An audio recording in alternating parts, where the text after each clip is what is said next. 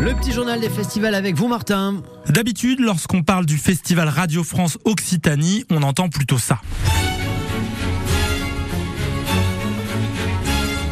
Au contraire, quand on écoute MC Solar, ça donne plutôt un truc de ce genre.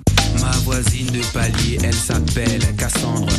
Pas vraiment le même son, mais le 23 juillet prochain, ce sera bien le rappeur parisien qui sera à l'affiche de la 38e édition du festival.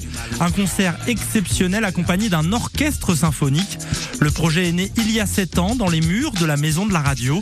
Michel Aurier est le directeur du festival. C'est une jolie histoire en fait. C'est-à-dire qu'il y a 7 ans, on s'est dit qu'on allait proposer à des rappeurs de se confronter euh, avec un orchestre symphonique, en tout cas de s'appuyer sur un orchestre symphonique plus exactement. Et dans les rêves qu'on avait, il y avait, il y avait MC Solar avec Claude. Sans être sûr du tout qu'il vienne, parce que ça faisait plusieurs années qu'il est qu'il faisait plus de scène.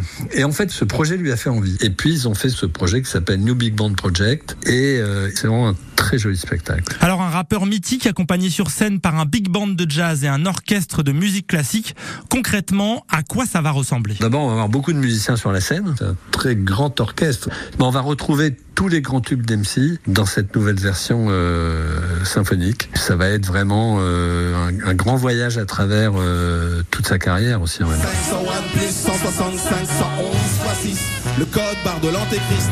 Je vois des porcs et des sangliers, le feu et le sang liés. On va redécouvrir euh, Qui sème le vent récolte le tempo, euh, Pros Combat, euh, Paradisiaque, Caroline, etc. On va, on va réentendre tout ça, mais comme on l'a jamais entendu en même temps. C'est un écrin absolument somptueux. Non, pourquoi moi c'est une erreur?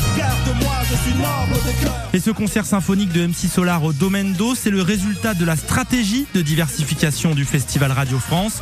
Ouvrir à de nouvelles musiques, c'est super, mais est-ce que l'événement reste dédié à la musique classique? On reste un festival de musique classique, c'est quand même la plus grande partie de la programmation, mais ça ne s'arrête pas là. Donc c'est vrai qu'on a Gardiner, qu'on qu joue Berlioz, mais en même temps, on va découvrir quelqu'un comme Samara Joy qui a 22 ans. On va pouvoir entendre un très grand saxophoniste comme Chris Potter. On va pouvoir aller écouter Balaké Sissoko et on va faire le, le, le plein de musique pour les mois qui viennent. Et cette volonté d'ouverture, elle se traduit aussi par une programmation dédiée à la musique électronique. Ça s'appelle Tohu Bohu et ce sera sur le parvis de l'hôtel de ville de Montpellier les 17, 18 et 19 juillet. Hype, hype, hype,